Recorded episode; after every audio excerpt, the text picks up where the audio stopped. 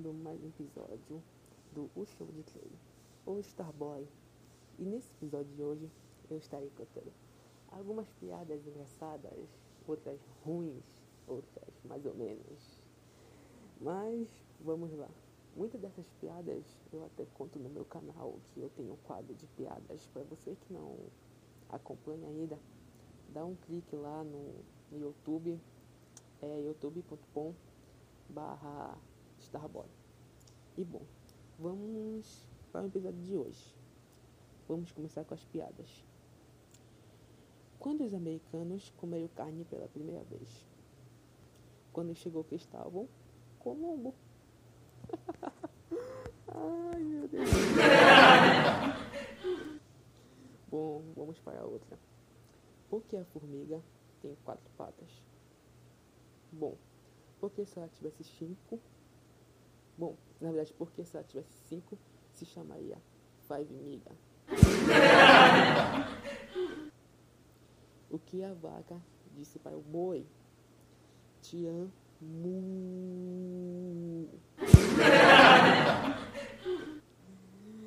ai, ai. Qual é o rei dos queijos? Hein? É o próprio requeijão. O que o pagodeiro foi fazer na igreja? Foi cantar pagode. ah, e essa próxima que eu vou contar, eu já contei ela até no, no vídeo que eu fiz lá no canal. É, qual é a tecla preferida do astronauta? E meu querido, pense um pouco, é a barra de espaço. e qual é o cachorro que pula mais alto que um prédio? Todos, porque o prédio não pula.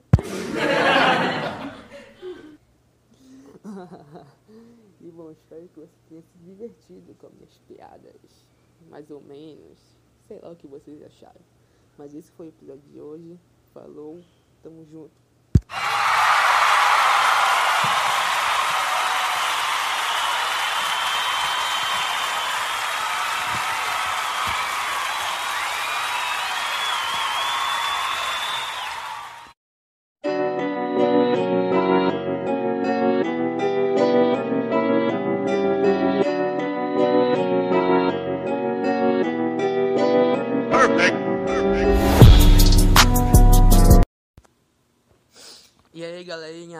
Muito bom dia, boa tarde ou boa noite, dependendo da hora que você estiver escutando esse podcast. Muito prazer aí, galerinha do Twitter e das plataformas de áudio que está escutando esse podcast agora. Bom, nesse terceiro episódio eu vou estar trazendo algumas alguns avisos para vocês. Nos dois episódios anteriores eu contei piadas, eu abordei o assunto piadas.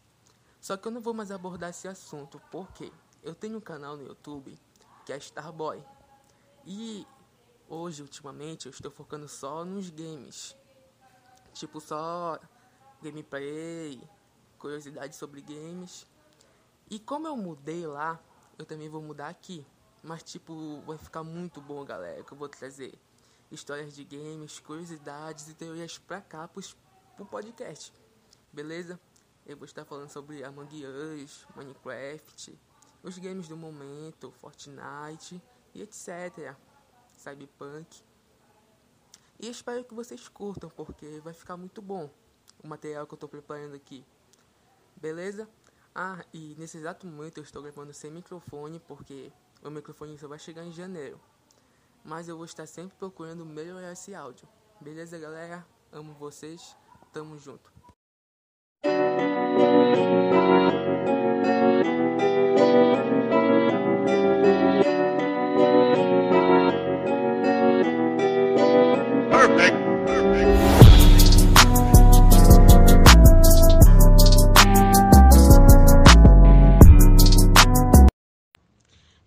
Galerinha, tudo beleza com vocês? Sejam bem-vindos ao quarto episódio do podcast. E nesse episódio de hoje eu vou estar trazendo meu amigo Felipe, o voz de narrador. Fala aí, Felipe. Fala galera, tudo beleza? E bom, gente, se vocês quiserem me acompanhar nas redes sociais, tem meu Instagram, que é arroba Clay Oliveira.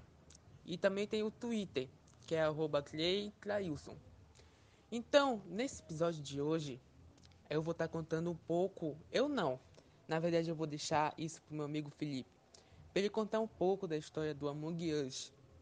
E o desenvolvimento, ele antigamente. Eu vou estar deixando pro Felipe contar, beleza, Felipe? Pode começar a contar aí pra galera. Among Us é um jogo eletrônico online, dos gêneros jogo em grupo e sobrevivência, desenvolvido e publicado pelo estúdio de jogos estadunidense Inner Slot. 2 foi lançado em 15 de junho de 2018 para Android iOS e em 17 de agosto de 2018 para Microsoft Windows. O jogo se passa em um cenário de tema espacial, onde cada jogador desempenha um de dois papéis, sendo a maioria tripulantes e um número predeterminado sendo impostores. O objetivo dos tripulantes é identificar os impostores e barra ou completar as tarefas ao redor do mapa, enquanto o objetivo dos impostores é eliminar os tripulantes. Embora inicialmente lançado com pouca atenção popular, ele recebeu uma grande taxa de popularidade em 2020 devido a muitos streamers da Twitch e youtubers jogarem no. Em resposta à popularidade do jogo, uma sequência, Among Us 2, chegou a ser anunciada em agosto de 2020. Todavia, foi posteriormente cancelada em 23 de setembro de 2020, quando a equipe mudou o foco para o jogo original. Em geral, Among Us foi bem recebido por sites de jogos eletrônicos.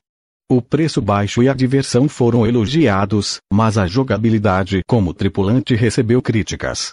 A versão para dispositivos móveis, apesar de gratuita, recebeu críticas em relação à estabilidade e propagandas. Ah, sim, Felipe. Muito interessante. Tinha como você falar da recepção e do desenvolvimento do Among? Among Us foi inspirado no jogo em grupo da vida real Máfia, e foi inicialmente planejado para ser um jogo apenas para dispositivos móveis, com multijogador local e um único mapa em junho de 2018. O jogo foi lançado para Android e iOS. Pouco tempo depois, Among Us tinha uma contagem média de 30 a 50 jogadores simultaneamente. O programador Forest Villard considerou que o lançamento não foi muito bom, o que o designer Marcus Bromander acreditava ser porque o estúdio Innerslot é muito ruim em marketing. A equipe pretendia desistir várias vezes, mas continuou a trabalhar nele devido a uma base de jogadores pequena, mas vocal, primeiro adicionando multijogador online, novas tarefas, opções de personalização, e mais tarde naquele ano, um lançamento nas Tel. Suporte multiplataforma ficou disponível no lançamento da versão para PC. Em 8 de agosto de 2019, a Innerslot anunciou um novo mapa, Miragake. Um terceiro mapa, Polos, foi adicionado em 12 de novembro de 2019. Ambos os mapas exigiam inicialmente um pagamento adicional de 4 dólares, mas seus preços foram reduzidos para 2 dólares em 6 de janeiro de 2020. Posteriormente, ficaram de graça em 11 de junho de 2020. Embora os mapas ainda estejam disponíveis para compra em todas as plataformas, eles não fornecem mais acesso aos mapas. Em vez disso, apenas fornecem ao jogador as skins que vinham juntas com os mapas. De acordo com Villard, a equipe manteve o jogo por muito mais tempo do que provavelmente deveríamos ter do ponto de vista puramente comercial, colocando atualizações regulares do jogo uma vez por semana. Isso levou a um aumento constante de jogadores, criando um efeito bola de neve em relação à base de jogadores. Bromander afirmou que sua capacidade de fazer isso se deve ao fato de eles terem economias suficientes, o que lhes permite continuar trabalhando no jogo mesmo quando ele não está vendendo muito bem. A equipe planejava lançar o jogo para consoles como PlayStation 4 e Xbox One, mas encontrou um problema na implementação da comunicação do jogador, pois o chat padrão baseado em texto ou voz parecia inutilizável. Eles consideraram um sistema semelhante ao sistema de comunicação rápida de Rocket League, bem como a possibilidade de desenvolver um sistema de comunicação totalmente novo para o jogo. Apesar dessas complicações, o jogo foi lançado para Nintendo Switch em 15 de dezembro de 2020, sendo então a primeira vez em que Among Us foi lançado para algum console de jogos eletrônicos. Ah, Felipe, muito bacana. Obrigado aí pela sua participação no episódio de hoje. E aí, galera, se vocês gostarem desse formato, deixe uma mensagem lá no meu Instagram, beleza? Que eu vou estar respondendo vocês. Falou, tamo junto, rapaziada.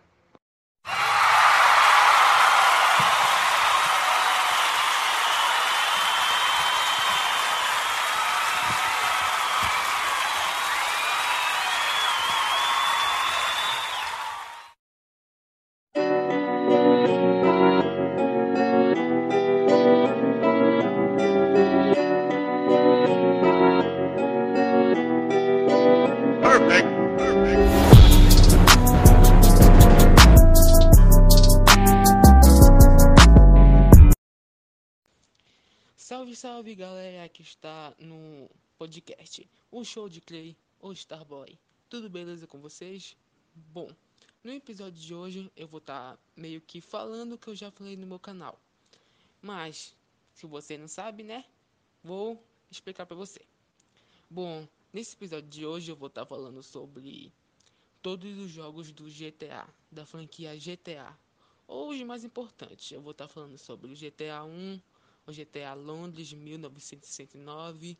Eu vou estar falando também sobre o GTA do Game Boy, o GTA 2, o GTA 3 e etc. Você vai ver aí nos, nesse episódio de hoje. Beleza? E fiquem com os jogos. Bom, eu vou estar pronunciando GTA, galera, porque eu não sei pronunciar a pronúncia em inglês certa do jogo, que é grande tráfego alto, uma coisa assim. Desculpa. Mas bora lá. GTA é provavelmente a série mais famosa do mundo dos jogos atualmente. No entanto, houve um tempo em que ele era apenas mais um game, com uma ideia diferente em meio a tantos outros. Está ansioso para o novo capítulo da série, né? Confira toda a trajetória da franquia do GTA neste vídeo. Desde o primeiro GTA, que foi lançado no PlayStation 1, ao último GTA V, que está até hoje aí estralando aí nos consoles. Beleza? Bora lá. Bom, vamos lá. O GTA 1 de 1997. Ele saiu para o PlayStation 1 e para o PC. Vou dar uma pequena introdução. O jogo que tem origem à série foi o grande marco para sua época, graças às mudanças de paradigma que o PlayStation 1 trazia e um público mais adulto. Pela primeira vez, jogadores não eram os mocinhos, mas sim os bandidos, com uma cidade inteira para fazer o que quiser e ter sua liberdade. O GTA ficou conhecido por todos. Esses fatores: o mundo aberto, a liberdade, a violência e tudo com uma pitada de humor clássica do nosso GTA, né, galera? Pois é, como vocês puderam ver, no começo o GTA era bem diferente da atualidade, porque claro, eu estava começando, né? O próximo jogo tem um nome um pouco diferente, mas bora lá, vou pronunciar agora. É o GTA Londres 1969. Sim, esse é o nome do jogo. Só que ele não foi lançado nessa data, ele foi lançado em 1999 para o PlayStation 1 e o PC. Ele é um dos jogos menos conhecidos da série GTA. Ele se passa em Londres nos anos 60, em um período particular em que a polícia de Londres andava armada para combater o aumento da criminalidade. O jogo, na verdade, era uma expansão que exigia o disco do GTA original para funcionar, algo que até então era inédito no PlayStation 1.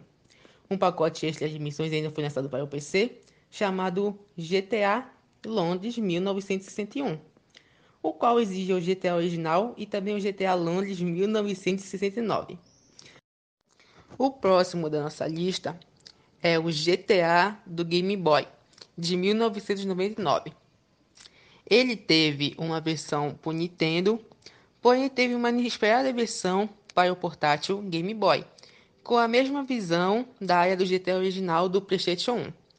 O game se esforçava bastante só que ele limitava as coisas da cidade.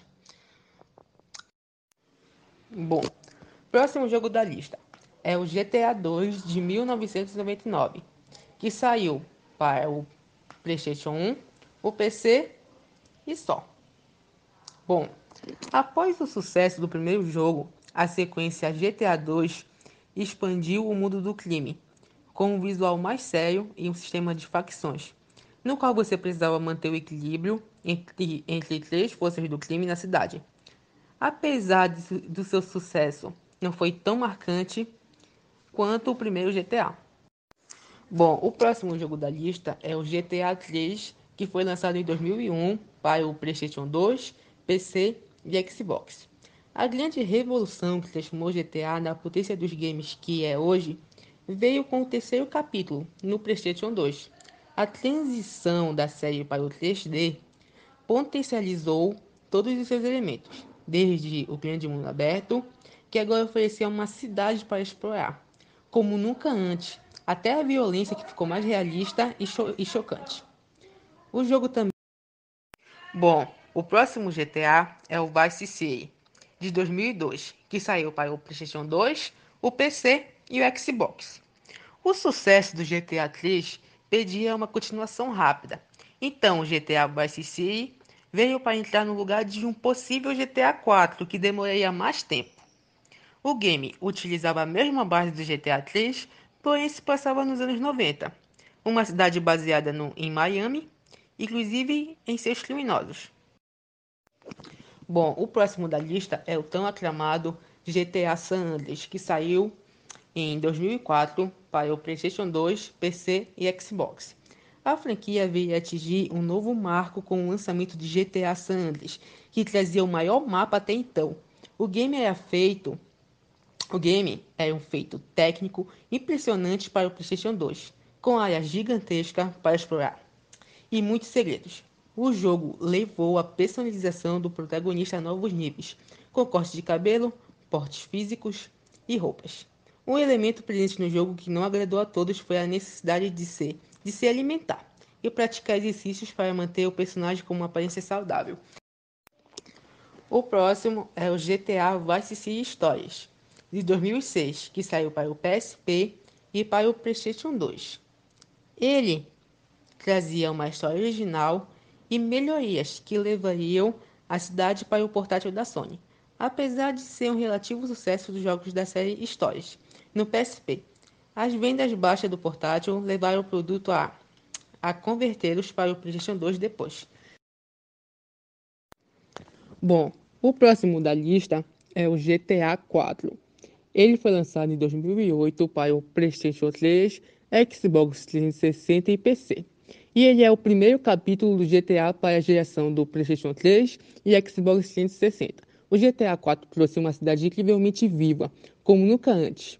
Um sistema de tiro que finalmente funcionava bem e uma história profunda, com ramificações e escolhas a serem tomadas. No entanto, o mapa era menor que o do GTA San Andreas e alguns jogadores sentiriam que perderam a liberdade de explorar grandes áreas abertas como no PlayStation 2. Isso veio a mudar de forma como GTA V seria pensado. O próximo da lista é o tão famoso e querido GTA V, que ele foi lançado em 2013. Sim, ele tem 8 anos e ele saiu para o PlayStation 3, Xbox 360, PlayStation 4, Xbox One e o PC. A épice da série GTA V trouxe o maior mapa já disponível na franquia e, e, e introduziu grandes novidades. A história é muito mais profunda e segue a vida de três protagonistas ao mesmo tempo: Michael, Frank e Trevor, ou Michelle, como opções de erguer um império do crime como nunca antes tinha visto na série. Para completar o game, trouxe também o modo multiplayer do GTA Online, no qual vários jogadores podem realizar crimes junto. O jogo fez tanto sucesso que recebeu uma versão alta de alta definição para o PS4 e Xbox One. Pois é, galera, e esse foi o, o, o esse foi o episódio de hoje. Se você quiser me seguir nas minhas redes sociais, tem o meu Twitter, que é clay.clailson, que a gente vai estar interagindo lá, tudo numa paz. Beleza? Espero que vocês tenham gostado do episódio de hoje. E falou!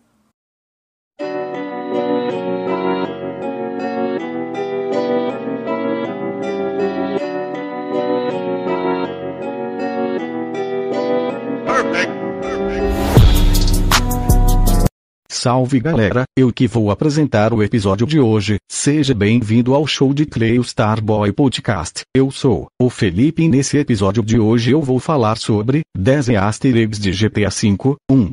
Alucinação com palhaços, psicopatas quase tudo que envolve Trevor, o mais insano dos três protagonistas. Tem explosões, tiros, algum tipo de psicopatia que precisa urgentemente de internação e drogas. Este easter egg do GTAV está atrelado a uma missão, então será até fácil de encontrá-lo já que você terá que fazer essa quest em algum momento. Trevor Palhaços estava na missão chamada Grassroots. Trevor encontra um NPC numa praça, fazendo campanha para legalizar a maconha. Daí ele oferece um pouco da erva para Trevor, e bem o efeito foi bem mais forte que o criminoso esperava. Trevor entra numa bad trip muito louca e começa a ver palhaços assassinos. Ele odeia palhaços. Saindo de uma van, numa espécie de arena twister de metal. Armado com uma shotgun, você precisa destruir a van e explodir alguns palhaços no processo. 2. Pé grande, você de novo. No controle de Michael, você terá a chance de rever o pé grande, que também aparece em GTA San Andreas. Na missão Predador, use um rifle sniper e ao mirar na parte mais abaixo, de onde estiver no local da cast, notará alguns pontos vermelhos na mira térmica. Na maioria das vezes serão animais, mas próximo de algumas vacas será possível notar o pé grande parado. Ao mirar nele e desativar a mira ele irá desaparecer. 3. Eu vejo pessoas mortas. O fantasma de Jolene Jolene Cranley Evans foi assassinada pelo marido, Jock, ao ser jogada do Monte Gordo em 1978. O assassino, no entanto, nunca foi preso por falta de provas. Só é possível encontrar o fantasma entre as 23 e a meia-noite. Como o espírito desaparece se chegar muito perto, use um rifle sniper para observá-la pela mira ou a câmera do celular. Jolene aparece numa rocha do Monte Gordo. Quando ela desaparece, você pode ver uma mensagem escrita no chão, em sangue. Joke. Em versões mais otimizadas do jogo, é possível ouvir gritos e outros sons sinistros vindos do local. 4. Invasão alienígena Séries de outros planetas adoram passar férias pelos jogos da franquia. Os aliens talvez sejam os easter eggs do GTAV mais recorrentes. Você pode encontrá-los em alguns momentos e locais diferentes. Mergulho no oceano. Há uma nave alienígena submersa em Paletó Bahia. Use um submarino para chegar lá sem morrer afogado. Culto aos ETS. Vá até Sandy Shores. Neste local há um culto aos alienígenas e é possível encontrar pinturas e outros desenhos esquisitos pelo chão. OVNI. Visite Montchiliad após concluir a campanha. Use um rifle sniper para enxergar uma nave espacial parada no ar. Ele em replay chega aqui. Bem no início do jogo, Michael tem a oportunidade de chegar até um rio congelado, sob uma ponte, onde poderá ver um alienígena congelado, mais precisamente um xenomorfo, da série Alien. 5. Red Dead Redemption Você pode encontrar uma referência a Red Dead Redemption, também da Rockstar, em Strawberry.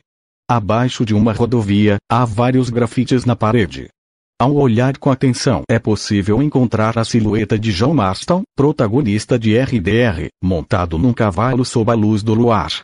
Poético. 6. Zumbi faminto, mas gente boa, vá até o Stuyvesant, uma clara referência a Hollywood. Por lá, o jogador encontrará algo que se assemelha à calçada da fama, com direito a estrelas desenhadas no chão e tudo. O mais curioso é que, andando por este local, é bem capaz de você trombar com um zumbi. Não alguém vestido de zumbi, mas um de verdade. Só que ao invés dele te atacar, ele começa a ter uma conversa totalmente doida com você sobre a necessidade de lobotomias obrigatórias e os tipos de cérebros que ele queria comer. 7. Referências a De Volta para o Futuro que os desenvolvedores de GTA amam cinema Isso já deve ter ficado claro. A referência da vez é com o filme De Volta para o Futuro, um clássico dos anos 80.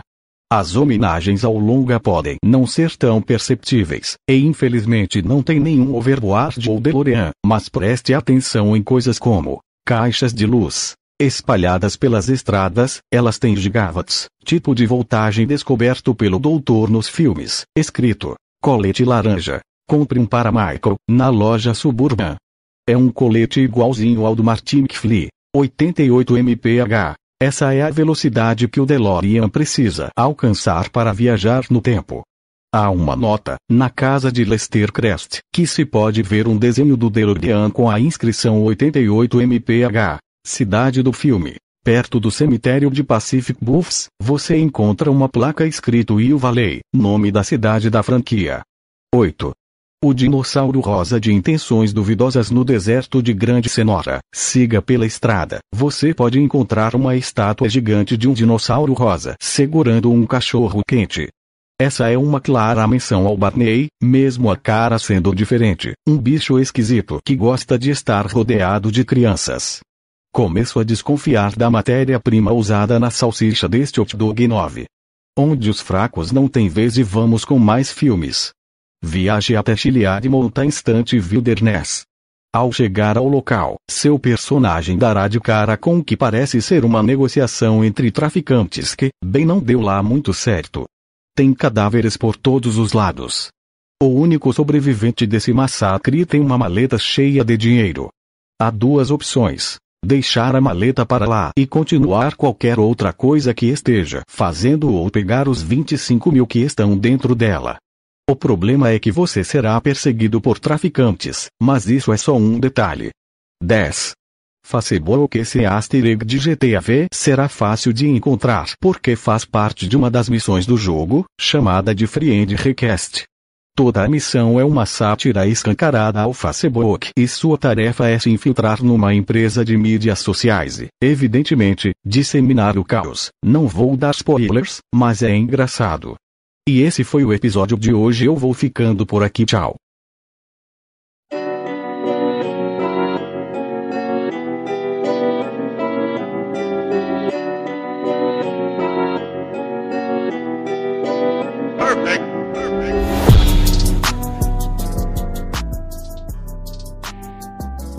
Salve, salve, galerinha do podcast.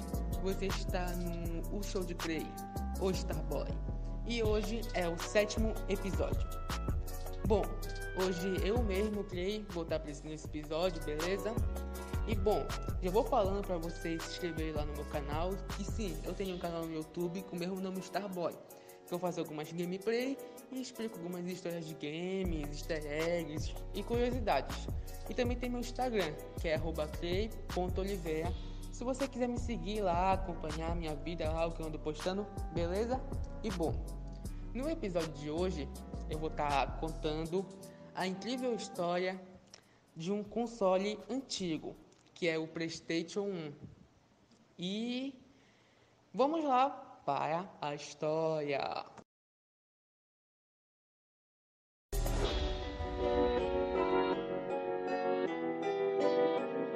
Vamos lá, galerinha. O Play 1, ele é fabricado pela Sony. E ele é da família do PlayStation. Ele é um tipo console, como todos sabem, e ele é da quinta geração. O lançamento dele foi dia 3 de dezembro de 1994. Também tem outras datas que saiu, tipo Brasil, tem o anúncio dele que foi anunciado. E ele teve 102 milhões de cópias vendidas. Sendo o videogame mais vendido da época, gente. A mídia dele eu acho que como a maioria de já sabe, é a CD. Tinha um para jogos, tinha CDs para jogos e também você podia botar CD para músicas e afins. Ele também tinha capacidade para cartão de memória e rodava uns gráficos assim de 32 bits. Ele tinha ele tinha uma gameplay de até 8 jogadores. Como tu fazer isso, meu irmão? Tu tinha que fazer uma gambiarra muito louca, botando em sei lá, mano. Tinha que dar um jeito lá com, com o bagulho que tu botava lá, dava um jeito de botar um jeito de controle, sei que dava. E o jogo mais vendido o Play 1 foi o Gran Turismo, que teve 11 milhões de unidades vendidas, mano. São 11 milhões! 11 milhões! E o sucessor dele foi o Play 2. Mas isso é história para outro vídeo. E vamos lá. E vamos lá. PlayStation 1. Oficialmente abreviado de PS. Que ele é frequentemente chamado de PlayStation 1. Ou ainda PS1. Ou ONI, como você preferir chamar. Ele foi o primeiro console de videogames fabricado pela Sony ele foi lançado oficialmente em 3 de dezembro de 1994 no Japão e 9 de setembro de 1995 nos Estados Unidos. E em 29 de setembro de 1995, ele também foi lançado na Europa. Bom, o desenvolvimento do PlayStation 1 começou após uma parceria fracassada com a Nintendo de desenvolver um CD-ROM para seu console Super Nintendo no início dos anos 90, onde isso praticamente era moda. A produção de jogos para o console foi projetada para ser simplificada e inclusiva, trazendo o suporte de muitos desenvolvedores de terceiras. Em julho de 2000, uma versão melhorada e mais fina, chamada de PS One, foi lançada, substituindo o console cinza original e nomeado apropriadamente para evitar confusões com seu sucessor, o PlayStation 2, que é tipo aquela versão menor, sabe? Foi lançado o Play 1, aí lançou uma versão menor, que se não me engano é Slim, que chamam, que é essa versão. Bom, o PlayStation introduziu a Sony para a indústria de jogos eletrônicos. O uso de CD para o armazenamento dos jogos no console foi uma transição dos cartuchos utilizados por outra empresa de jogos Desde o seu lançamento até 2006, quando sua produção de jogos foi interrompida, o PlayStation vendeu mais de 100 milhões de unidades, ocupa a posição de segundo console de mesa mais vendido no mundo, com mais de 100 milhões de unidades vendidas, superando a, superado apenas pelo seu sucessor, o PlayStation 2, que teve mais de 150 milhões de unidades comercializadas. Bom, a Nintendo procurou a Sony para desenvolver um comprimento de CD-ROM provisoriamente intitulado de PlayStation ou Cine CD. Eu acho que é assim se pronuncia. Um contrato foi assinado e o trabalho começou. A escolha da Nintendo de alguém que eles haviam trabalhado antes, Ken Kataragi, acho que é assim que se pronuncia, desculpa pronunciar errado, que foi mais tarde chamado de o pai do PlayStation, foi o indivíduo que vendeu a Nintendo usando o processo, usando o processador, na verdade, da Sony SPC 700 para o uso, com um som ADPCM de oito canais definidos no console Super Famicom. SNES, através de uma impressionante demonstração dos recursos do processador. A empresa do videogame, no entanto, rompeu com a Sony. Uma neo, uma caraca, mano, uma neofitoa da indústria. Caraca porque considerou que poderia, que poderia não, que perderia muito controle dos benefícios derivados da venda dos jogos em CD. É, mano, teve uma treta aí no começo entre a Nintendo e a Sony. Na verdade, foi isso mesmo, gente. E, gente, esse foi o episódio de hoje.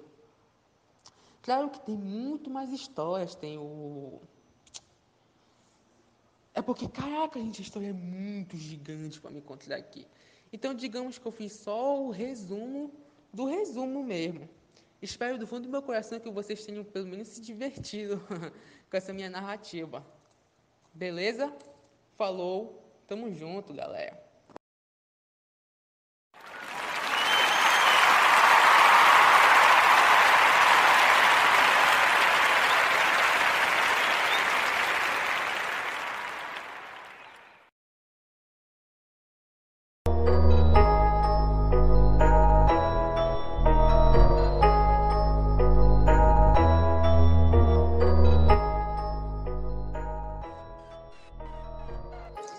Salve, salve, galerinha do podcast O Show de Clay, o Starboy.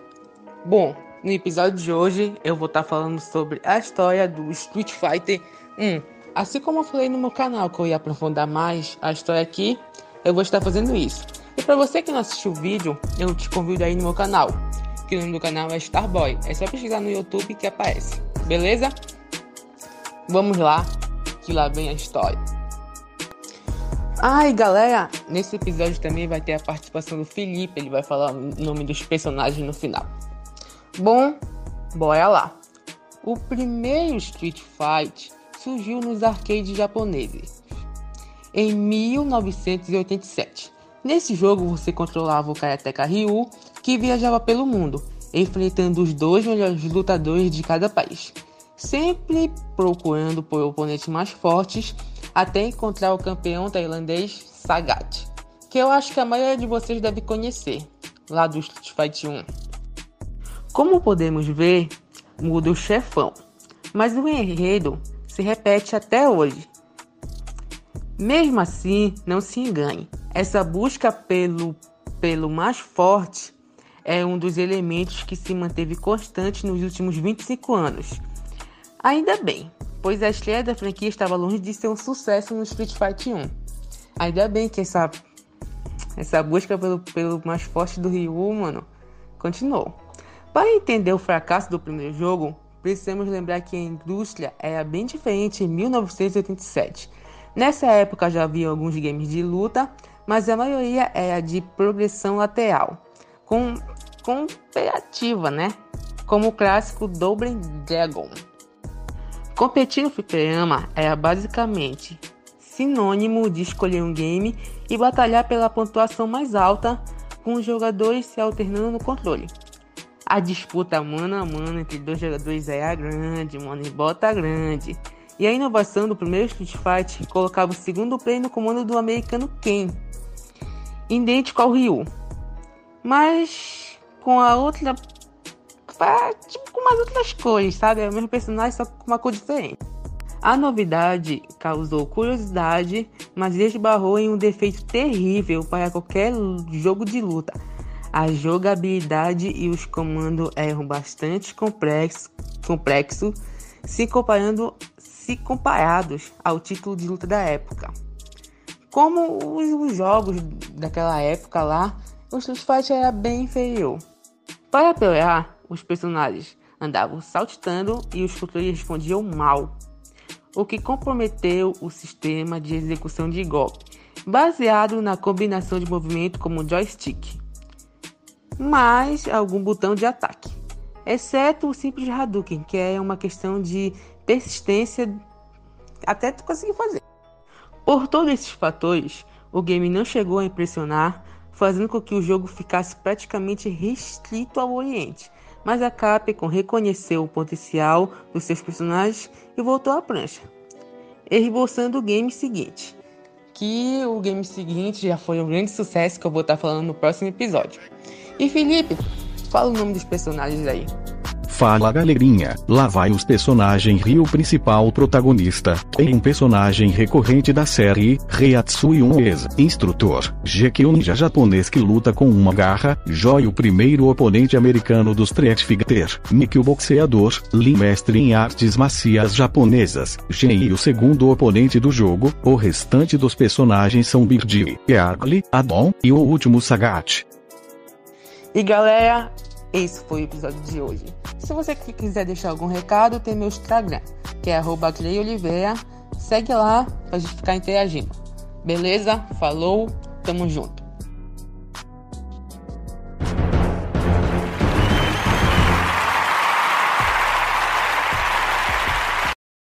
Fala galerinha do podcast O Show de Clay Starboy. Hoje em pessoa Ricardão vou apresentar o podcast OK, no episódio de hoje vou falar sobre o jogo Street Fighter 2 The World Warriors de 1991, também conhecido simplesmente por Street Fighter 2. É um jogo competitivo de videogame desenvolvido pela Capcom e originalmente lançado para os sistemas de arcade em 1991.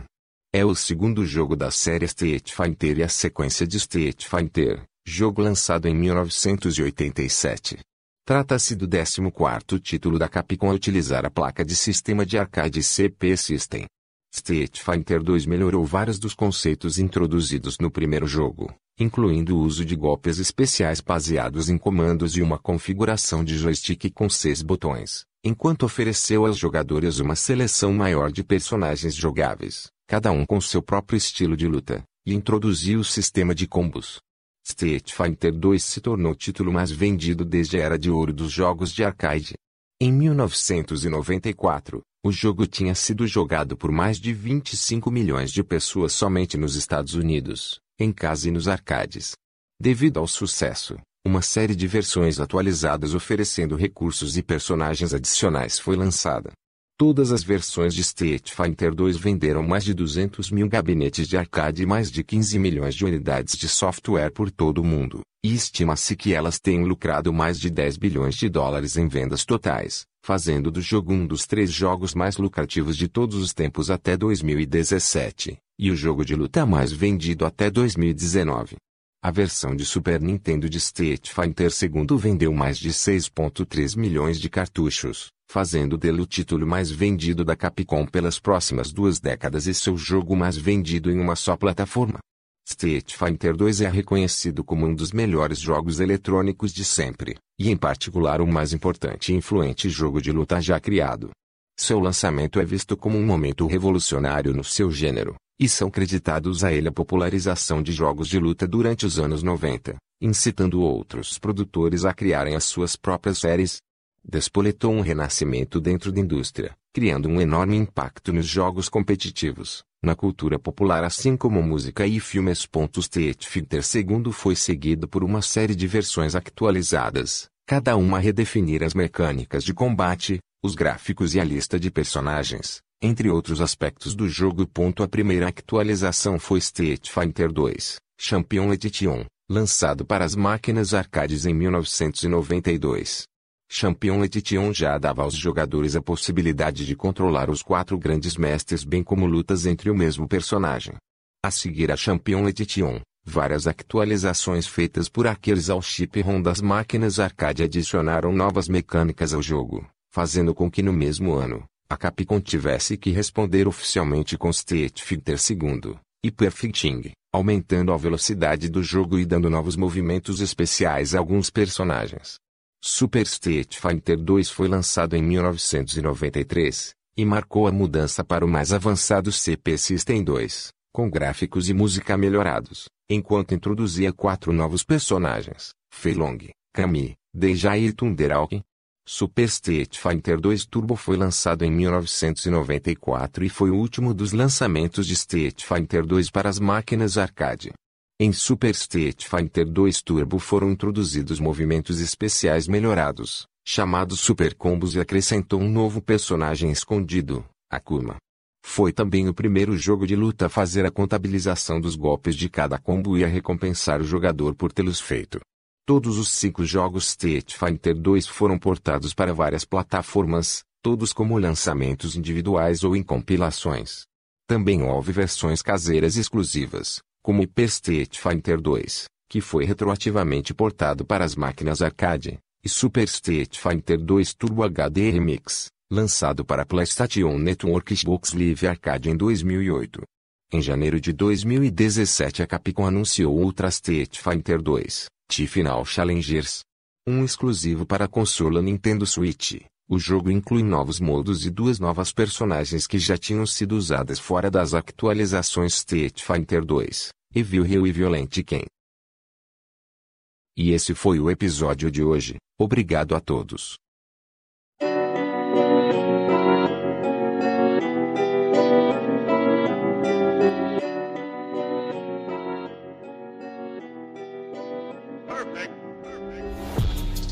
Salve, salve, galerinha dos podcasts. Eu sou o Clay e você está no podcast O Show de Clay, o Starboy. E hoje, dando continuidade à nossa série, eu vou falar sobre o Street Fight 3. Sim, eu vou passando sobre o enredo, o desenvolvimento e a história. Beleza? E se você quiser me seguir nas minhas redes sociais, tem meu Instagram que é clay.oliveira. Segue lá, beleza? Vamos continuar. Street Fighter 3 é um jogo eletrônico produzido pela empresa de jogos Capcom como todos vocês já devem saber. Ele foi produzido em 1997, sendo o quarto jogo canônico da série Street Fighter. Assim como o Street Fighter 2, o jogo foi refeito diversas vezes, sendo atualizado e recebendo novos personagens. A versão mais recente se chama Street Fighter 3 Three Streak, ou Streak, Threads, é uma coisa assim, e traz grandes melhorias em relação às versões anteriores, como eu joguei que é o Street Fighter 3 Next Generation, que é uma versão bem conhecida, e o Street Fighter 3 Second Pact, que são as outras atualizações que teve, oriundas do mesmo sistema da placa CPS 3. O som do jogo foi dramaticamente melhorado partindo da sua versão anterior e se mostra melhor definido e menos mecânico ou menos robotizado. A música também tem melhor variação de tons e melodias, proporcionando mais realismo ao ambiente do jogo. Vou falar um pouco do enredo. Ambientado depois de Street Fighter V, o protagonista é Alex, um jovem lutador de Michigan. Em início de carreira, seus pais morreram em terra idade. Então, ele foi o criador.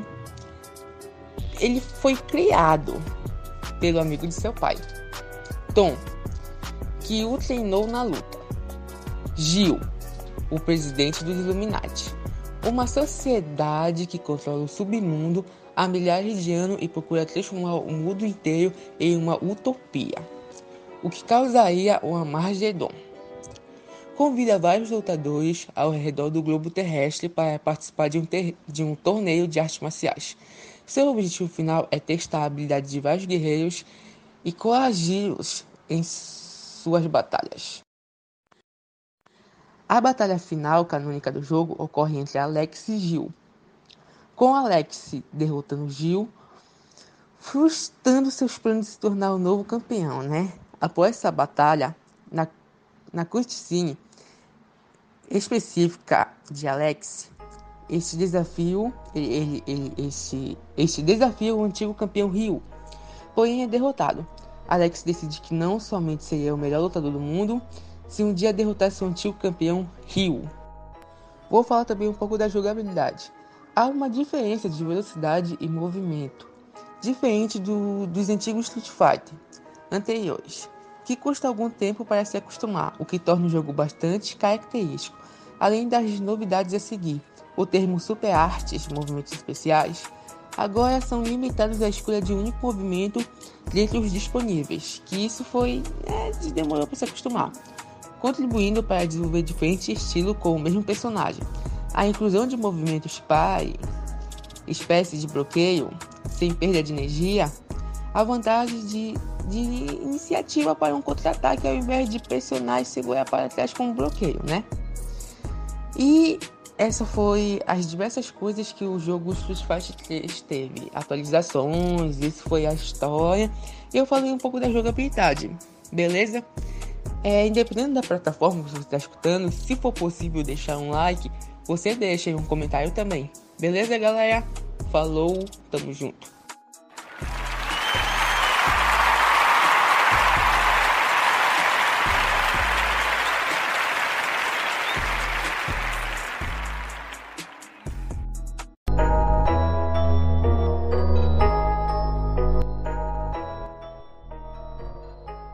Opa opa opa galerinha aqui é a Vitoria no comando, e você está no podcast Show de Clay o Starboy no episódio de hoje eu vou falar sobre o incrível Street Fighter 4, a história, jogão da hora bora lá Street Fighter 4 é um jogo de luta feito pela Capcom e o quinto título da série Street Fighter. Foi lançado nos arcades japoneses em julho de 2008 e as versões para PS3 e Xbox 360 saíram no fim do ano de 2008. Uma versão para computador saiu em julho de 2009. Em 27 de abril de 2010 foi lançada uma versão mais atual com o nome de Super Street Fighter 4, onde foram adicionados mais 10 personagens jogáveis, novos cenários, novo balanceamento de personagens e novas modalidades de partidas online. A série permaneceu em hiato por nove anos, já que o jogo precedente, Street Fighter 4, Tear Streak, foi lançado em 1999. A história deste jogo é ambientada depois de Street Fighter 2 e antes de Street Fighter 5. Um ano após o lendário World Warrior Championship, SF2, acontece uma série de desaparecimentos de diversos lutadores pelo mundo inteiro.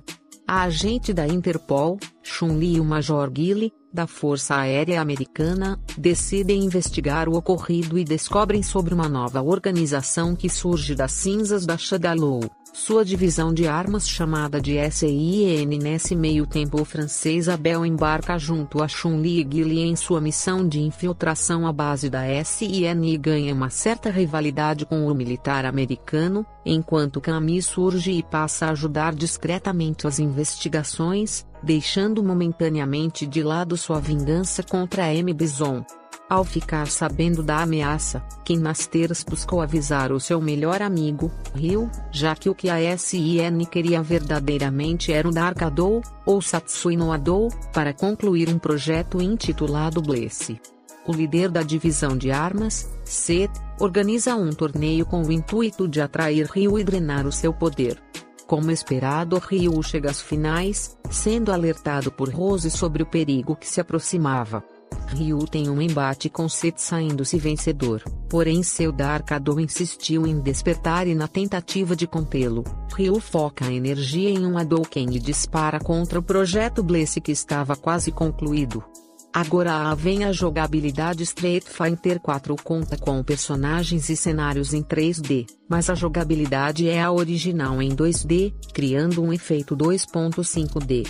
Essa é a sequência de Street Fighter 2 e o comando parry de Street Fighter 3 não está mais no jogo.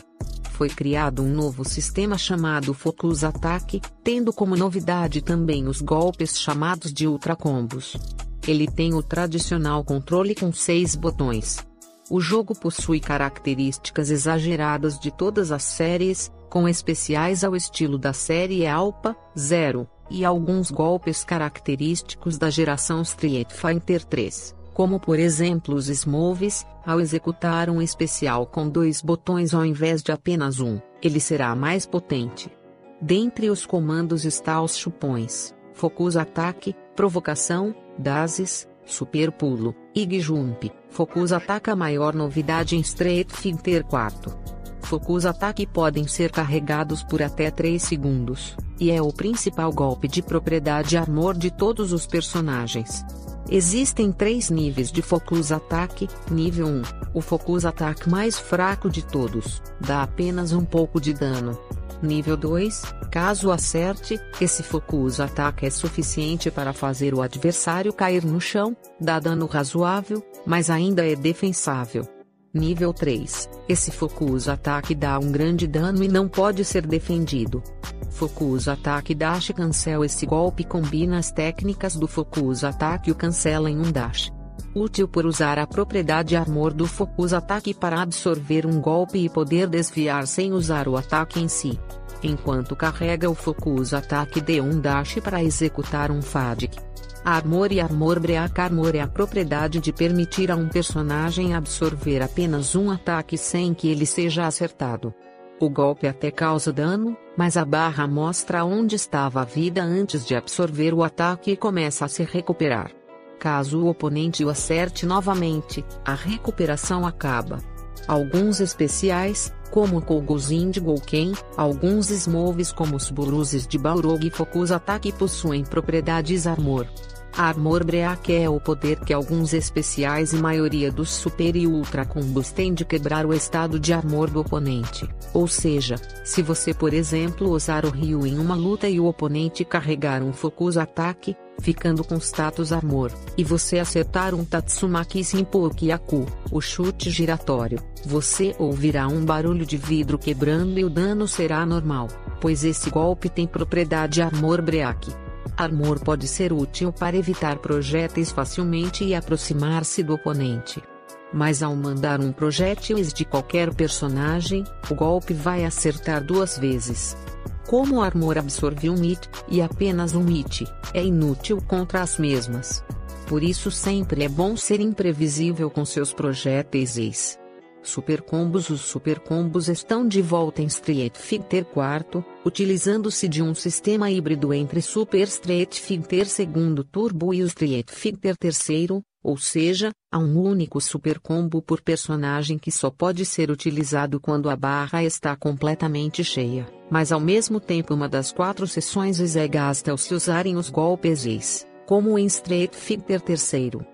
As únicas exceções são Dan, que possui um super normal e um ataque provocação que gasta toda a barra de super, e Gen, que possuem dois super combos, um para cada estilo de luta dele.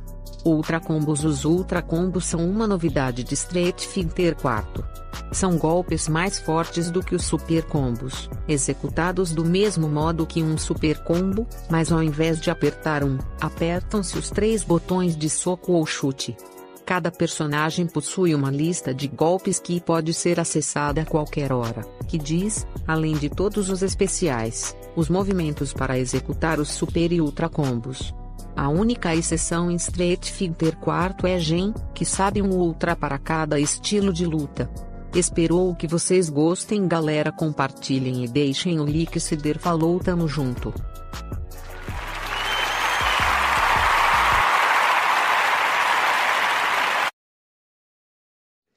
E aí galerinha, nesse vídeo eu vou falar do nosso, do meu, do seu imortal PS2. Bom, vocês sabiam que o PS2 foi lançado em 4 de março de 2000? Isso mesmo, e ele chegou aqui no Brasil apenas em dezembro, no dia 3. E ele é o console mais vendido no mundo inteiro, com 155 milhões de cópias vendidas. O nosso eterno PS2. E para mais curiosidades, deixei muito like nesse vídeo, beleza?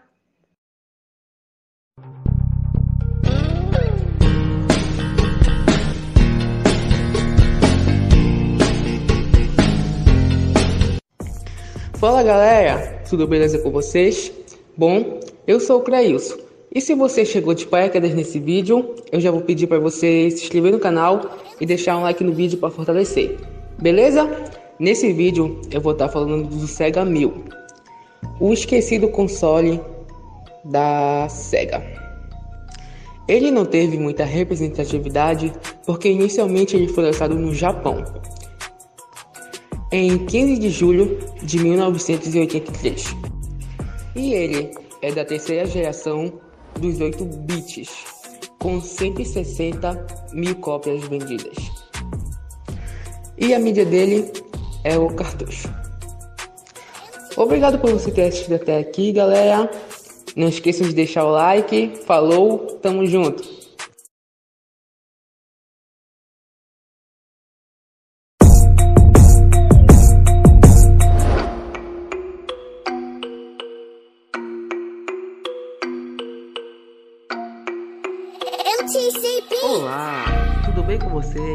Está aí do outro lado? Bom, eu sou o Cleilson e você está no meu podcast, o show de Clay, o Starboy. Bom, no episódio de hoje eu vou falar sobre a minha experiência com o PlayStation 2. Bom, muita gente já jogou esse console, tanto que ele é o videogame mais vendido do mundo com mais de 155 milhões de cópias vendidas. Ele é um videogame muito espetacular por sua simplicidade e pela época de lançamento também, que ele foi lançado dos anos 2000 para cima.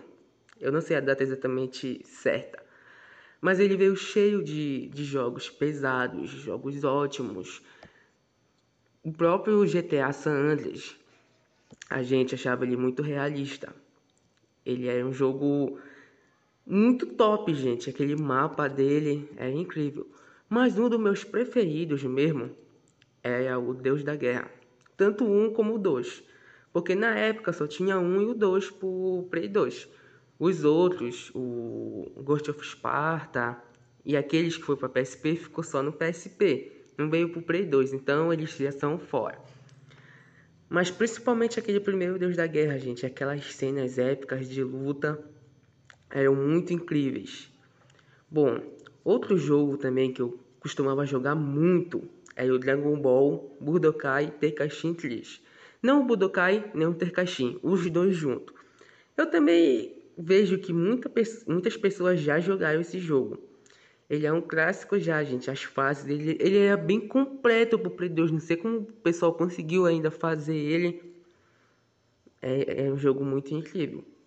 Outro também que eu jogava muito, o primeiro que eu falei foi o GTA San Andreas, o outro é o Vice City.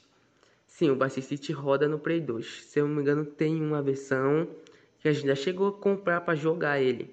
Ah, e por falar nisso, tinha os mods também do GTA, né? Quem nunca pegou aquele GTA Rio de Janeiro, o GTA Tropa de Elite, ou GTA.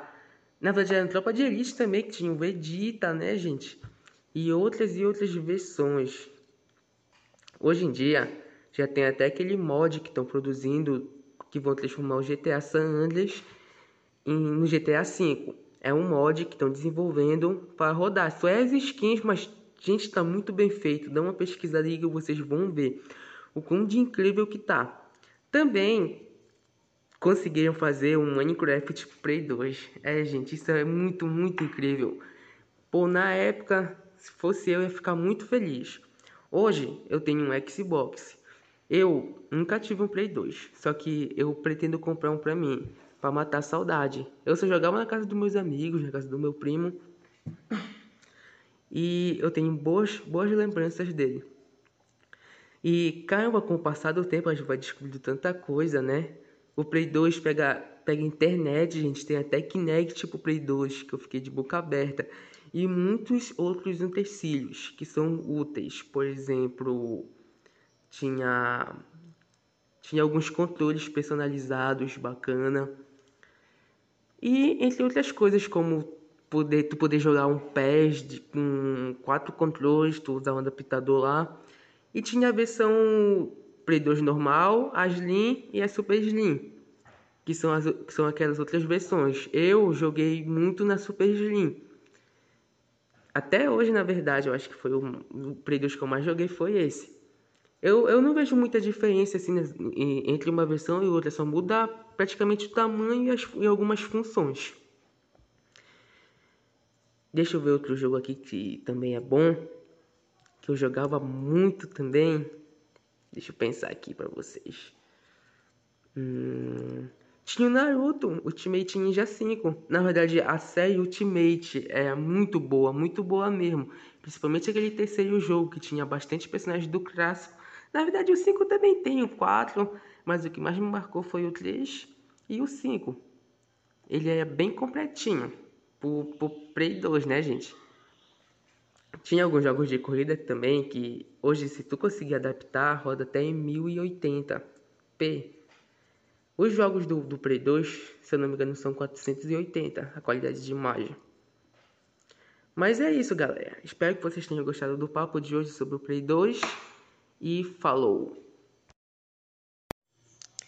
Bom dia, boa tarde ou boa noite, dependendo do horário que você estiver escutando esse podcast.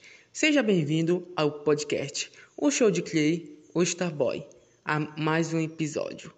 E bom, nesse episódio de hoje eu vou estar falando um pouco sobre os jogos da série do FNAF, que é o Five Nights at Freddy. Bom, se você não me acompanha lá no meu canal, eu estou fazendo uma série lá dos jogos. Eu vou passar por cada um dos jogos disponível mobile do FNAF. Vou jogar lá. Eu já joguei o 1. Consegui até a terceira noite, gente. Vai por mim. É difícil, muito difícil mesmo. O próximo a ser gravado vai ser o FNAF 2. Beleza? Eu vou seguir nisso no 3, no 4, no Sister Location e assim em diante. Dá uma aflição, gente, principalmente no primeiro e no quarto. Gente, dá uma aflição muito, fica agoniado, com medo de pegar um dia pisquete. Tu já pode estar até acostumado com os animatrônicos, mas tem uma hora que tu vai se assustar. Vai por mim. Ah, e se você quer acompanhar mais do meu trabalho, também tem meu Instagram, que é @clarilsoliveira0. Pode seguir lá que a gente vai estar interagindo, beleza? Bom, voltando ao assunto do FNAF, FNAF é, ele é uma linha de jogos que, que conta uma história, iniciado em 2014, que foi lançado o FNAF 1 em 2014 e está até os dias de hoje, tanto que vai sair até um pro Play 5 agora, que é o que ele até é realidade virtual parece. Já tem um em realidade virtual, que foi o último que lançaram, se eu não me engano. Eu tô um pouco desatualizado assim como algumas pessoas, sabe, gente? É tanto jogo, jogo dessa franquia que a gente fica até meio perdido, sabe? Mas vou passar aqui para falar para vocês que está sendo muito prazeroso gravar esses vídeos, está sendo legal até porque eu sou um fanato de FNAF. Eu gosto bastante desde a, da, do 4. Tipo, ocupando o FNAF desde que lançou o FNAF 4. Tipo, lançou o FNAF 4, Clailson estava lá jogando, presente. Só que, né, eu nunca consegui zerar um jogo, infelizmente, galera. É difícil, mano, é muito difícil. Joga pra te ver se é fácil. É muito difícil zerar FNAF. Vai por mim. Mas eu vou continuar com a saga lá no canal, beleza? Acho que eu vou encerrar esse podcast por aqui. Eu sei que é curto, mas é o que eu preciso falar. Beleza? Falou, tamo junto.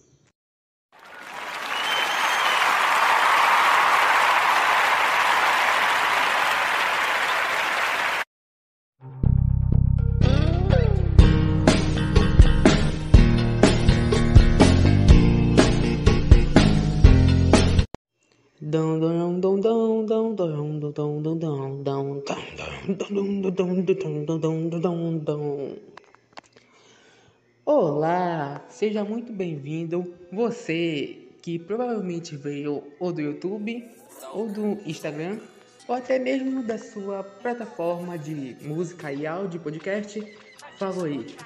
Seja bem-vindo ao podcast O Show de Clay, o Starboy.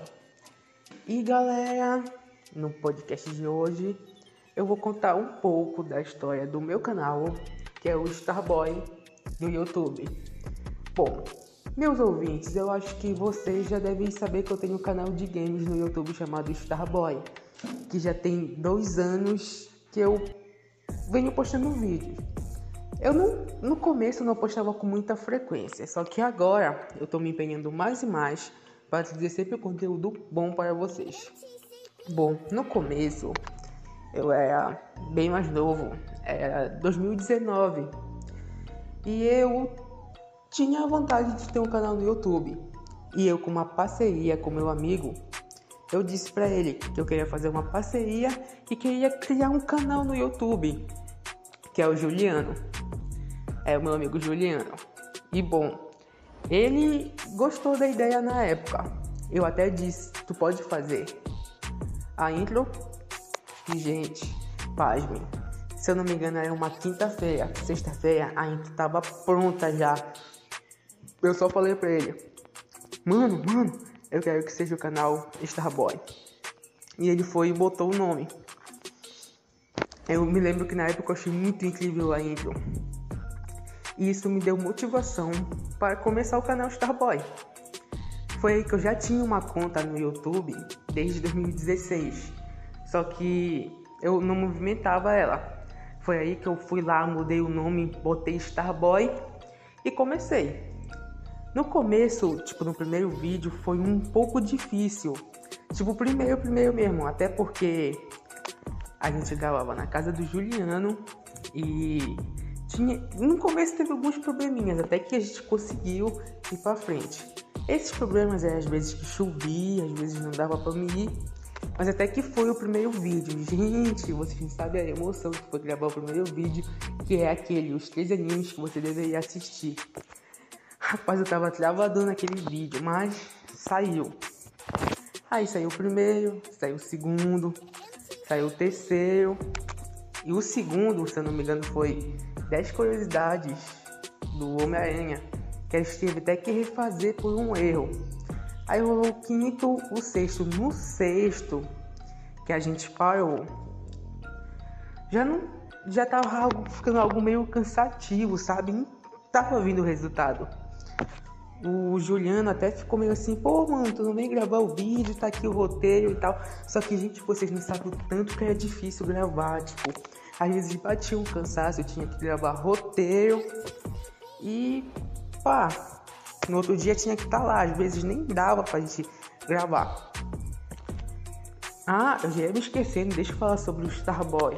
O Starboy é uma música. uma música do Tune Wicked. Acho que é assim que pronuncia o nome dele. Cara, eu gosto muito desse artista. Ele é um cantor pop que tem muitas músicas. Ele, na verdade, ele é estourado. Tanto que essa Starboy, se eu não me engano, tá quase com 2 bilhões de views. A última vez que eu vi tava com 1,700 milhões. É 1 bilhão e 700 milhões de views nessa música só no YouTube, gente. É, tudo que é, é bom. Aí, de tanto que eu gostei dessa música na época, eu fui e botei o nome de Starboy. Foi esse daí que surgiu o Starboy. Aí, quando, voltando sobre o assunto lá dos vídeos, depois desse sexto vídeo, foi aí que eles deu uma parada. Na verdade, essa parada foi muito longa. Tipo, essa que a gente parou foi muito, muito, muito longo mesmo para me postar outro vídeo. Vocês podem ver, tem até um. quase um ano, gente. Tipo, foi. Na verdade, foi foi, faltou só um mês, um mês e dois meses para fazer um ano que o canal tava parado. Aí foi aí que eu, eu tava sem celular, peguei o celular da mamãe e comecei a gravar de novo. O primeiro assunto do canal era para ser anime. Depois que foi essa minha volta, foi piadas. Eu comecei a envolver no humor assim nessa área, só que eu não era muito frequente, tipo um vídeo por mês, Aí é assim, gente, tipo, passava dois meses eu postava, não postava com muita frequência. Aí foi aí que eu gravava já mais sem roteiro, às vezes eu ainda usava uns roteiros e gravava lá os vídeos, ainda consegui gravar um, mais vídeos do que até mesmo os vídeos de anime, gente. De anime foi seis, esses de piada, se não me engano, foi mais. Foi mais, teve alguns que eu, que eu escolhi que muita vergonha alheia, sabe? Aí, aí foi que eu decidi mudar mais uma vez que é o assunto que está até o dia de hoje, que é gameplay e eu falo de consoles e tudo relacionado a videogame e jogo, que é o conteúdo que eu uso hoje, que é o conteúdo que eu me encontrei, que eu gosto de fazer, às vezes nem preciso usar roteiro, às vezes eu só gravo uma gameplay e eu gosto. Hoje nosso canal tá para completar 300 inscritos, gente. Eu tô com 296 inscritos mais 4 chega a 300, cara. Isso é uma conquista para mim. E eu sou muito grato a todos vocês que vão lá, se inscrevam, acompanham, dá like, deixa comentário, porque isso me fortalece, nos fortalece, cara. Isso é muito bom. Hoje eu tenho bastante vídeo, eu tento bater, manter uma frequência, às vezes dois vídeos por semana, às vezes um vídeo por semana. Às vezes eu já consegui até postar três vídeos numa semana só.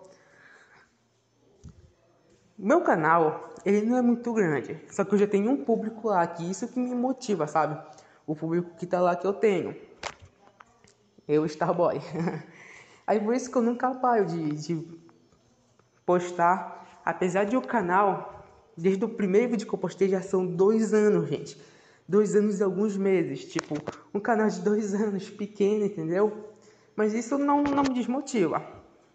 E você que está escutando até agora, eu também criei um canal de vlogs, que vai ser sem edição, vai ser uma coisa mais natural também. Aconselho você a procurar, que é o meu nome, Cleilson Oliveira. Pode procurar no YouTube, o que tá lá com a minha foto, que você vai gostar. Beleza? E o nosso podcast vai ficando por aqui.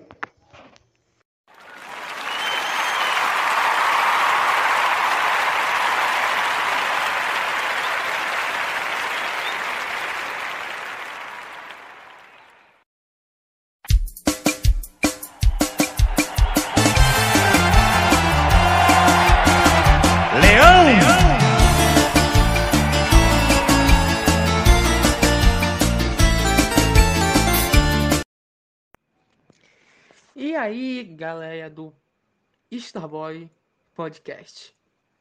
Seja bem-vindo a mais um episódio desse podcast maravilhoso. Às vezes você deve se perguntar: nossa, os podcasts dele, os áudios são rápidos, eles não têm nenhuma hora. Mas, gente, a plataforma que eu uso para gravar, que é essa que eu tô gravando agora, ela só deixa eu gravar 15 minutos. São só 15 minutinhos e às vezes eu prefiro ser rápido do que ser demorado, né? Pra ter um assunto que vai, nossa, vai durar meia hora. Então, o foco do episódio de hoje é falar um pouco do que eu falei, um pouco mais do que eu falei no meu canal de vlogs agora, o último vídeo que eu postei, que é o vídeo sobre por que eu torço pro Clube do Remo. Até se você não viu, te convido a ir lá acompanhar, que foi um vídeo bacana que eu gostei de fazer. Eu tava um pouco nervoso, é claro. Ai, às vezes parece que a gente não se acostuma com a câmera, né?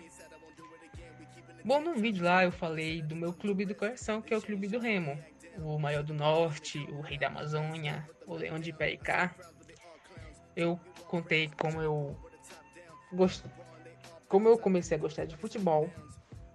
Eu contei até que eu não gostava de futebol antigamente, que nada fazia eu gostar de futebol, mas até que eu fui no estádio, realmente eu senti a emoção e gostei. é o reverso. Eu não gostava e gostei. Mas até que eu jogava, eu não gostava de acompanhar. Hoje em dia eu já acompanho e não gosto de jogar muito, sabe? Eu não sei jogar muita bola.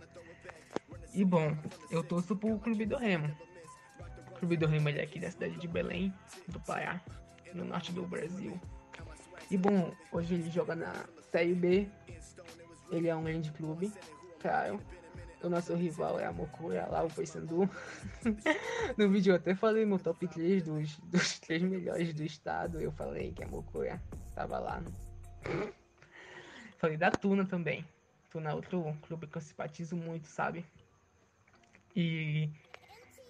Cara, eu me lembro como hoje, a primeira vez que eu pisei no Mangueirão. Sabe o cara que não entendia nada de futebol, nada, nada, nada. E do nada que ir pro estádio ver um jogo. Foi uma sessão incrível. Eu e mais de 20 mil pessoas cantando e pulando. É em setembro de 2017, numa partida pela Série C. Remo e Botafogo da Paraíba, da. O Remo jogando em casa. E ele tava no meio de tabela, se eu não me engano, na época. E ele ganhou. 2 a 0 Foi o jogo que realmente fez eu começar a gostar de futebol de verdade. Tanto que eu comecei a explorar muito mais sobre o futebol, comecei a ir atrás, comecei a aprendendo aos poucos. Eu tô até com um projeto de trazer mais, por exemplo, ah, é, eu não tô só com o Remo, eu tenho outros clubes do coração, por exemplo, o Corinthians. Eu também pensei em fazer um vídeo é, porque eu torço pro Corinthians. Vai ser interessante, eu vou me programar melhor também para fazer esse vídeo. Promessa para vocês, o próximo vídeo do canal vai ser esse. E é isso, gente. Alguém escuta esse podcast. Se você estiver escutando até essa parte, vai lá no meu Instagram, que é arroba Oliveira, e diz pra mim, dá teu feedback, porque, gente, às vezes parece que também eu falo. Parece que eu tô falando sozinho. parece que não tem ninguém do outro lado escutando, gente. Me dê um feedback, por favor. Mas eu acompanho lá, tem gente que tá baixando. Não sei quem. Mas se estiver escutando, dá o retorno aí pra mim. Beleza? E é mais isso, gente. Eu tô vendo aqui que tá 4 minutos de áudio. E eu não vou enrolar vocês. É isso que eu tinha para falar. Eu sei que não é muita coisa. Mas é isso. Não sei. e é isso, gente. Falou.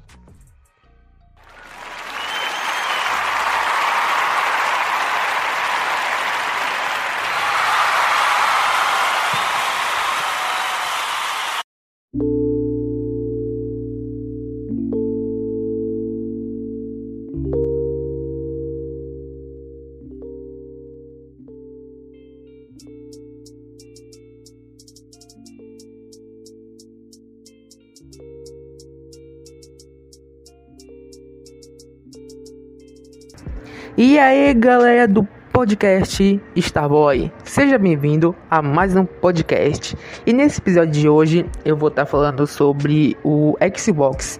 Na verdade, todos os Xbox em si. Lá no meu canal do YouTube eu estava produzindo os vídeos sobre consoles. E eu produzi vídeos sobre o PS2, o Sega 1000, o Nintendinho. E eu tava focando no Xbox, porque eu ia focar um de cada vez. Então já tem o vídeo do primeiro Xbox, o Xbox 360 e o Xbox One. E também futuramente vai ter vídeo do Xbox Series S. E vídeo de outros consoles também. Só pesquisar lá, é canal Starboy no YouTube para você estar tá acompanhando e assistindo. Beleza, e também eu quero falar que o Xbox é um console incrível. Até hoje eu tenho um aqui em casa, um 360, que é o que eu jogo, gente. Que ele é maravilhoso, os gráficos são lindos. Ele é um videogame muito incrível, gente. Na verdade, eu gravei mais um episódio de hoje para ser mais uma breve palavra mesmo para vocês estarem acompanhando lá no canal esse, essa playlist com esses vídeos. Beleza? Falou, até a próxima.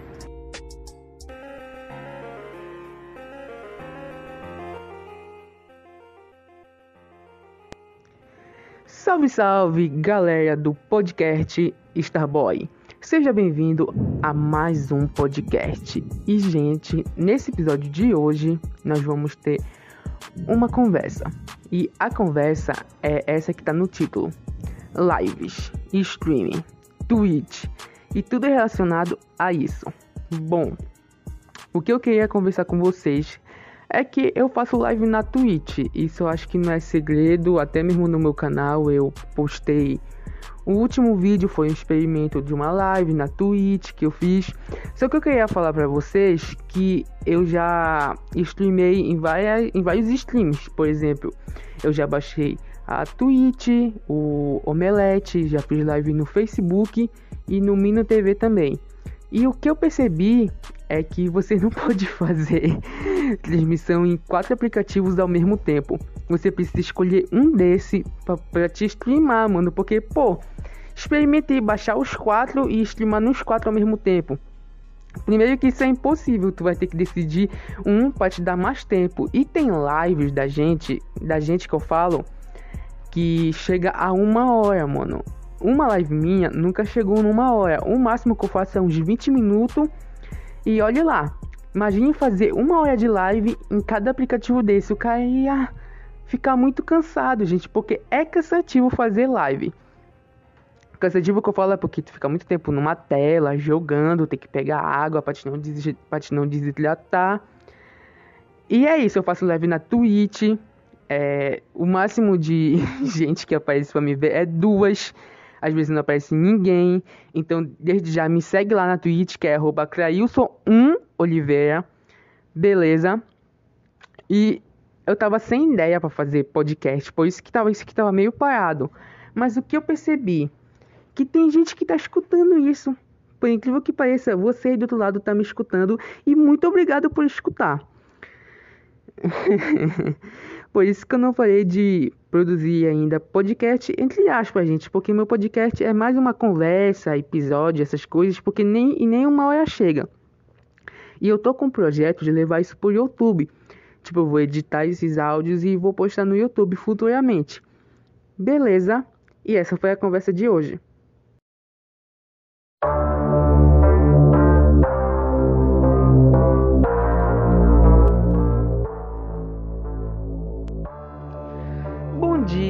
Boa tarde ou boa noite, dependendo do horário que você estiver escutando ou vendo esse podcast. Sim, vendo, porque agora estamos aqui no YouTube também.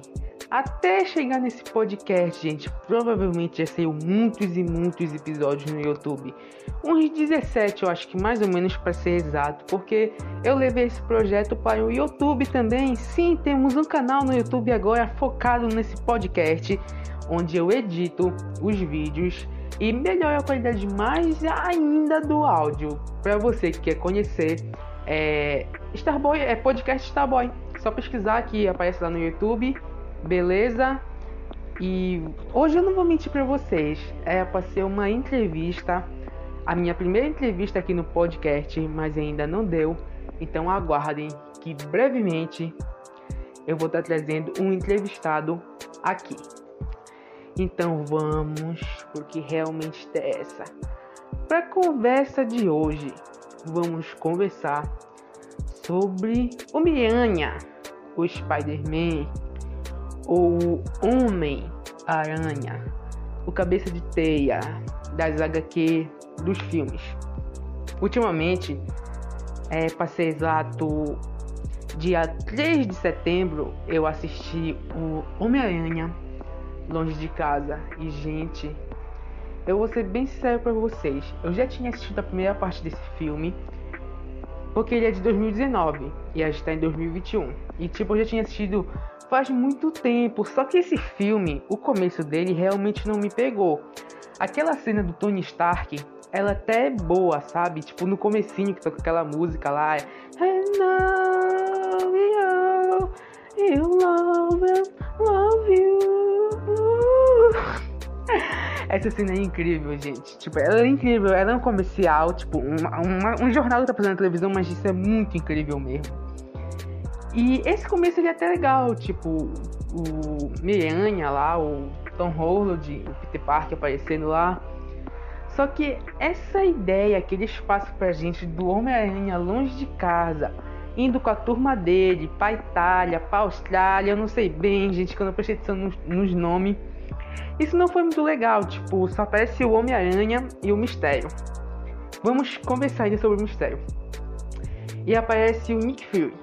E, pô, só Homem-Aranha esse filme, né? Homem-Aranha, Nick, eu esperava mais gente. Eu sei que esse filme, os eventos dele se passam. É, se passam depois do ultimato, mas, pô, eu esperava mais heróis nesse filme, sabe?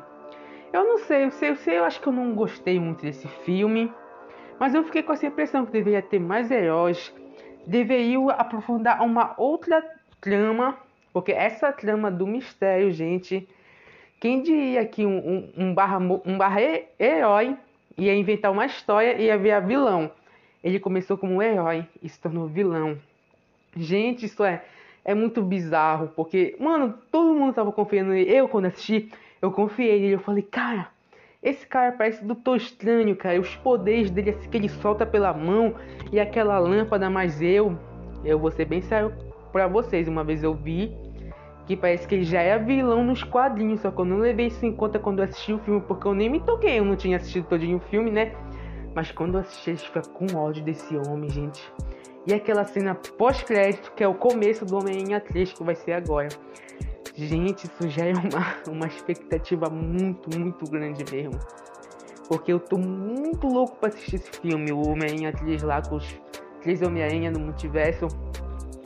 Falei de tudo pra mim lá pro cinema, em dezembro assistir.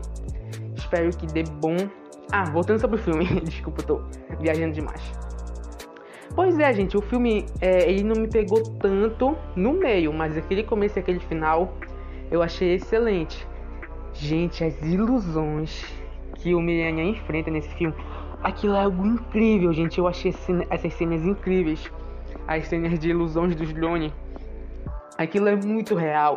Aí tu não sabe se. se... Não, né? no meio do filme tu não sabia se é mentira, se é verdade. Lá no final tu sabe que é tudo realmente mentira. Que é tudo truque, truque de, de mago e essas coisas. E bom, gente, é isso que eu queria falar pra vocês no episódio de hoje. Que eu assisti e dei minha opinião. E é isso. Então, falou. Até a próxima. E espero que eu traga esse convidado nos próximos podcasts.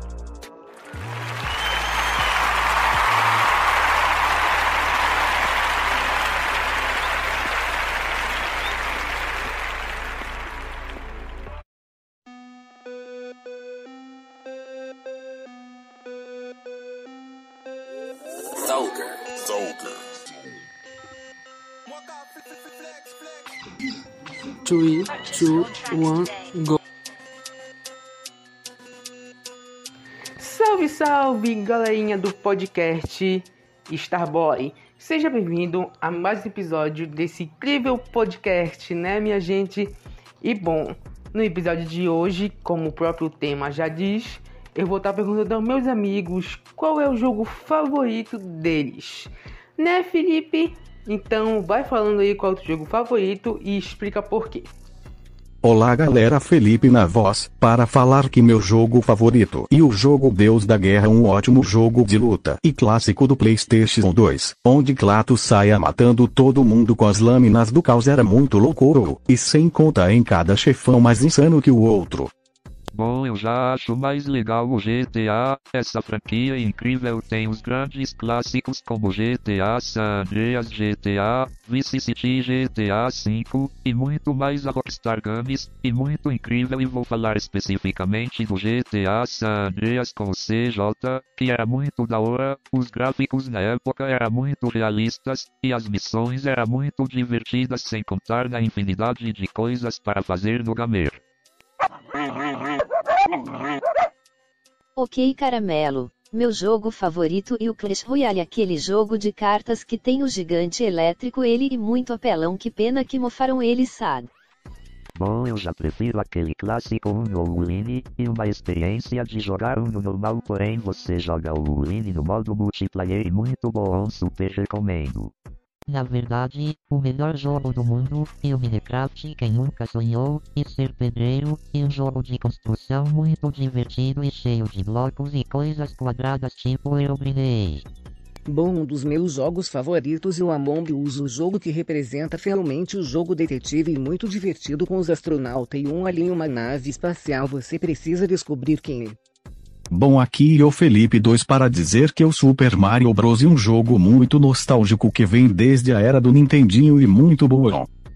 E você que está escutando qual é o seu jogo favorito? Mande uma mensagem para o dono do podcast explicando por que você gosta dele o Instagram dele e arroba Clailson Oliveira 0.